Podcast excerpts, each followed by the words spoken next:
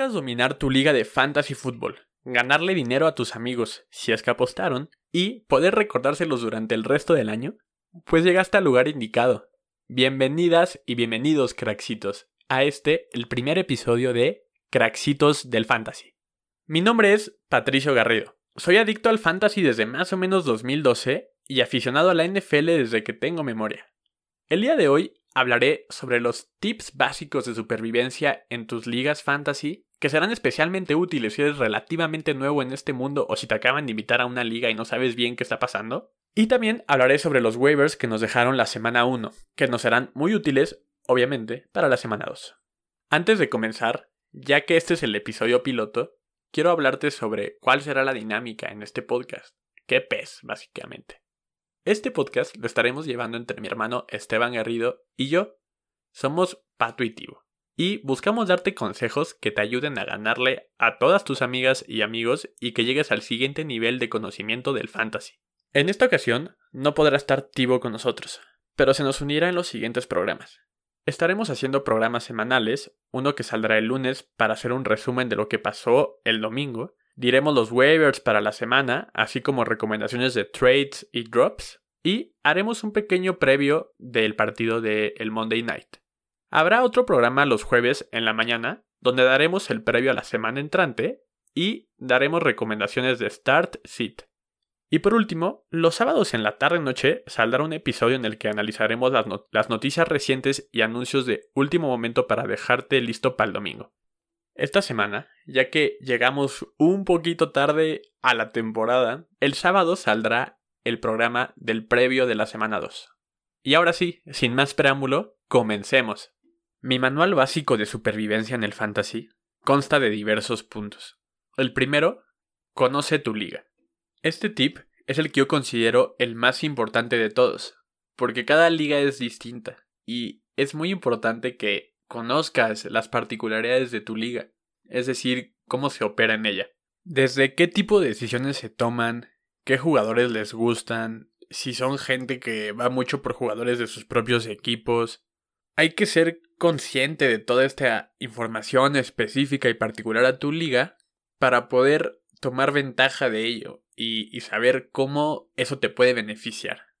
Volveremos a esto más adelante en el podcast, pero por el momento será nuestra máxima, para que la peguemos enfrente de nuestros excusados. Tenemos que tener en mente esto siempre. Conoce tu liga. Y parte de conocer tu liga es que en tu liga te preocupes por tomártelo en serio y porque los demás también se lo tomen en serio. Y yo sé que dirán, es un juego, pato, no te lo tomes tan en serio. Y es cierto, es un juego y al final de cuentas es para divertirnos. Pero todos podemos estar de acuerdo que cualquier juego es más divertido cuando todos los participantes se lo están tomando en serio. Porque hay más competitividad, hay más retos y hay más todo. Entonces, preocúpate porque en tu liga se lo tomen en serio. Y parte de esta preocupación consiste en estar mandando mensajes a su grupo, estar comentando, echando la burla entre ustedes, picar a tus amigas, amigos. Todo eso contribuye a que haya una competencia saludable y que a todos les interese más participar, porque todos te van a querer ganar para que dejes de estar molestándolos en el grupo de que tú les ganaste. Ahora, Entrando a terrenos más específicos sobre cómo se va desarrollando la temporada y qué tipo de jugadores te conviene tener, entra mi segunda recomendación, que es el volumen es lo que más importa. ¿Qué quiero decir con volumen? El volumen de los jugadores se refiere a qué tantas veces los hacen partícipes del juego. Es decir, para los receptores, qué tantas veces les lanzan el balón, para los corredores, qué tantas veces les entregan el balón para que hagan un acarreo, y lo mismo para las alas cerradas.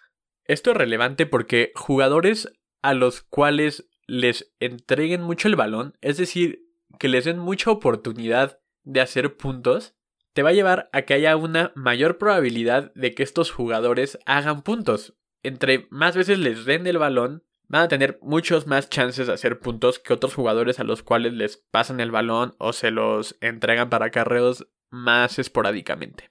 Entonces ya sabes, el volumen es lo que más importa. Fíjate en eso cada vez que quieras adquirir un jugador, que te quieran hacer un cambio, que quieras poner a un jugador como titular, para todas esas cuestiones. El tip número 3 versa sobre los waivers. Los waivers son toda una ciencia en el fantasy. Aquí mi recomendación principal es no entres en pánico y sé paciente. Es muy común que después de, sobre todo la primera semana, entramos en este pánico en el que creemos que nuestro equipo es una caca, porque los jugadores no nos han hecho los puntos que esperábamos, porque creemos que el equipo ajeno es el mejor, este fenómeno de que siempre lo del otro va a ser mejor. Cualquiera de estas razones nos llevan a pensar que nuestro equipo no es tan bueno y que cometimos demasiados errores en el draft y entonces queremos enmendar la plana, rehacer todo y desprendernos de nuestros jugadores que no nos hicieron tantos puntos en la jornada 1. Y esto muchas veces nos lleva a deshacernos de jugadores que a lo mejor van a ser buenos, solo que apenas están entrando en ritmo en su equipo o aún están descubriendo cuál va a ser su rol en el juego. Hay un montón de variables que pudieron haber pasado, por lo cual mi recomendación es esa, no entrar en pánico y ser paciente. Dicho eso, te recomiendo que en los waivers agarres los jugadores que son de buenas ofensivas. Por ejemplo, ahorita seguramente en tus waivers hay uno que otro jugador de Arizona, ya sea Christian Kirk o Rondell Moore, que te recomendaría que agarraras porque es una muy buena ofensiva. Y no importa que estés agarrando a lo mejor un tercer receptor de un equipo o un segundo corredor, porque una buena ofensiva normalmente encuentra la manera en involucrar a todos los jugadores y también siempre se puede dar que algún jugador titular se lesione, entonces el que tú agarraste y está ahí en tu banca puede ser un jugador que haga que ganes tu liga. Y esto nos lleva al segundo punto que es importante recalcar dentro del grupo de los waivers. Cada año surge un jugador que no está en el radar de nadie y de repente resulta ser un crack y llevarte al título de tu liga. Normalmente son los corebacks novatos porque al inicio de la temporada luego no los ponen de titulares o nadie espera que vayan a ser tan buenos. Por ejemplo, en 2018, el año en el que Pat Mahomes fue un crack, me acuerdo que yo lo agarré en mi liga en una de las últimas rondas realmente y ayudó a que mi equipo tuviera el mejor coreback y a que llegara lejos en los playoffs. Y ejemplos como este siempre hay varios. El año pasado lo vimos con Herbert y con Hurts. Entonces no desesperes en hacer algún trade dudoso. También a veces puedes esperar y ver qué jugadores van surgiendo en el waiver wire. Como ya dijimos, sé paciente con tu equipo. Recuerda que por alguna razón elegiste a ciertos jugadores. Entonces, aunque hayan tenido una mala primera semana, consérvalos. Si crees en ellos, sé paciente y probablemente te lo vas a agradecer. También es importante ver qué jugadores se lesionaron. Y también, siguiendo esta misma línea de los waivers, llegamos a uno de mis tips favoritos que es revisa a qué jugadores tiraron en tu liga. Sobre todo en la primera semana, dado que muchos van a entrar en pánico, van a tirar a muy buenos jugadores o a lo mejor algún jugador que se lesionó solo por unas cuantas semanas. Depende de qué tanto conocimiento de la NFL hay en tu liga, va a variar qué tantos jugadores tiran. Pero por ejemplo, yo ahorita estoy en una liga en la que acaban de tirar a Kyle Pitts y en esa liga yo no tengo ala cerrada. Entonces, obviamente ya solicité el waiver y en unas horas me van a decir si lo puedo obtener o no. Y mi última recomendación dentro de los waivers es, no muerdas el anzuelo ante una buena semana de un jugador. Es decir, si un jugador ves que hizo muchísimos puntos y te emocionas y lo vas a buscar en los waivers, crees que va a ser tu crack que te va a solucionar los problemas que tengas en cierta posición, piénsalo dos veces, porque en varias ocasiones puede ocurrir que este jugador que tuvo muchísimos puntos solo haya sido porque hubo una jugada de mucho yardaje que además hizo touchdown, y eso lo llevó a tener muchísimos puntos.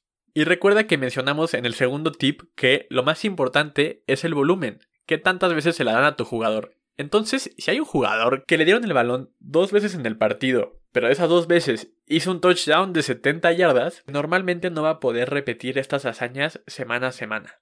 Para darte un ejemplo, Melvin Gordon en la semana 1 corrió para 101 yardas y un touchdown. Pero de estas 101 yardas, 70 vinieron en el touchdown terrestre que hizo de 70 yardas. Entonces, es muy difícil que vuelva a repetir estas hazañas jornada a jornada. Y aunque Melvin Gordon no va a estar en tu waiver wire, no nos podemos ir con la finta de que va a ser el único corredor utilizado en esa ofensiva, pues Javonte Williams de hecho corrió más veces que Melvin Gordon, 14 contra 11, solo que Melvin Gordon anotó su touchdown de 70 yardas. Estos son el tipo de situaciones que debes evitar en el waiver wire. Con los jugadores que haya, revisa cómo fue que hicieron los puntos. Y ahora, ya dejando el tema de los waivers atrás, viene mi cuarto tip. Y uno de los que más me gusta también. Y es algo muy sencillo. Estate pendiente de las últimas noticias que surgen de los jugadores. Ya sea de lesiones, de qué jugador va a utilizar algún entrenador en el partido, cualquier actualización sobre un jugador es importante saberla. Muchas veces los mismos entrenadores son una pesadilla para el fantasy porque no revelan su plan de juego. Pues obviamente, ¿no? En la vida real pues no quieren que el equipo rival lo sepa. Pero ante esto, es bueno seguir ciertas cuentas, yo recomendaría en Twitter, para tener la información antes que nadie en tu liga y sacar provecho de esto. Las dos cuentas básicas que debes de seguir son las de Ian Rappaport y Adam Schefter, ya que como muchos sabrán, son los insiders más importantes de la liga. Y Twitter es una gran herramienta para tener la información antes que nadie. Entonces, entre más páginas puedas seguir de insiders, de analistas, de especialistas en fantasy en Twitter, mejor será para ti, porque tener la información esos segundos antes que los demás puede hacer la diferencia para que tú agarres a cierto jugador en el fantasy. Nosotros ayudaremos con esto en nuestros episodios. También estaremos compartiendo en Twitter las noticias que consideremos más importantes. Mi tip 5 de supervivencia es sobre los trades. ¿Cómo hacer un buen trade? Primero necesitas ver qué necesita tu oponente. Si tú le mandas algo, quieres hacer un trade con alguien y le mandas algo que claramente no necesita, es decir, tiene ya cuatro corredores. Si tú le mandas otro corredor, probablemente te van a mandar muy lejos. Entonces, revisa qué necesita tu oponente y también revisa qué te sobra a ti y qué necesitas tú. Recuerda que hay que tomarse en serio el fantasy. Y parte de tomárselo en serio es también ser un buen jugador, como ser un buen compañero. Entonces tampoco ofrezcas jugadores basura. Pero al mismo tiempo, sí es importante que aproveches cuando un jugador tuyo tuvo una buena semana y ahí trates de hacer un trade. O por ejemplo, si sabes que a un jugador ya al final de la temporada le queda un calendario difícil por delante, ahí es un buen momento para mandar un trade porque tú sabes que a lo mejor va a dejar de hacer puntos. Y aprovechate de esa situación. Esto sobre todo va a ser útil para cuando vengan los playoffs. Hablaremos más de ello cuando sea el momento. Los pateadores y las defensivas son parte de mi sexto tip. Primero que nada, ojalá que en tu liga no se juegue con pateador. Aquí en México casi todas las ligas se juegan con pateador, pero lo que yo he visto es que en Estados Unidos ya casi nadie juega con pateador y yo no podría estar más de acuerdo. Porque yo considero, a lo mejor algunos coincidirán conmigo, que tener un pateador es una pérdida de tiempo. Porque cada semana tienes que estar viendo más o menos qué pateador va a ser bueno y cuál no. Y no hay forma de predecirlo correctamente. Es básicamente un volado. Y para mí es una pérdida de tiempo, una lata, un dolor de cabeza que preferiría centrar ese tiempo en analizar las otras posiciones. Pero ahora, si en tu liga sí hay pateador, no pasa nada. Mi recomendación es que en los drafts que ya pasaron, un poquito tarde yo sé, es que lo último que elijas sea pateador y defensiva. ¿Por qué? Porque por más buena que sea una defensiva, la de los Rams o la de Washington, la de Tampa, puede que tengan un calendario muy malo y que no todas las jornadas hagan los puntos que esperabas, o que en los playoffs hagan pocos puntos. Entonces, yo soy más partidario y me gusta más la técnica de ir streameando defensivas y pateadores semana a semana. Entonces nunca tengo una defensiva y un pateador fijos, siempre los voy cambiando según mis necesidades y según contra quién van a jugar si una defensiva va contra un pésimo equipo, voy corriendo a agarrarla en waiver wire, porque probablemente haga muchos puntos. Y esto sobre todo sirve para los playoffs. Y por último, mi tip número 6 de supervivencia en tu fantasy consta de varios eslogans, y son Sé orgulloso de tu equipo, de tus decisiones, no te apegues demasiado, disfruta la temporada, no te recrimines tanto, no te arrepientas, estate atento a tu liga, sigue la semana a semana, no tires la toalla, siempre puede haber chance, revisa qué jugadores tiran, como ya mencionamos, mantente un paso adelante de todos siguiendo estos consejos que te acabo de dar, y lo más importante, disfruta y diviértete en tu liga. Pasando a otros temas, vámonos rápidamente con los waivers para la semana 2.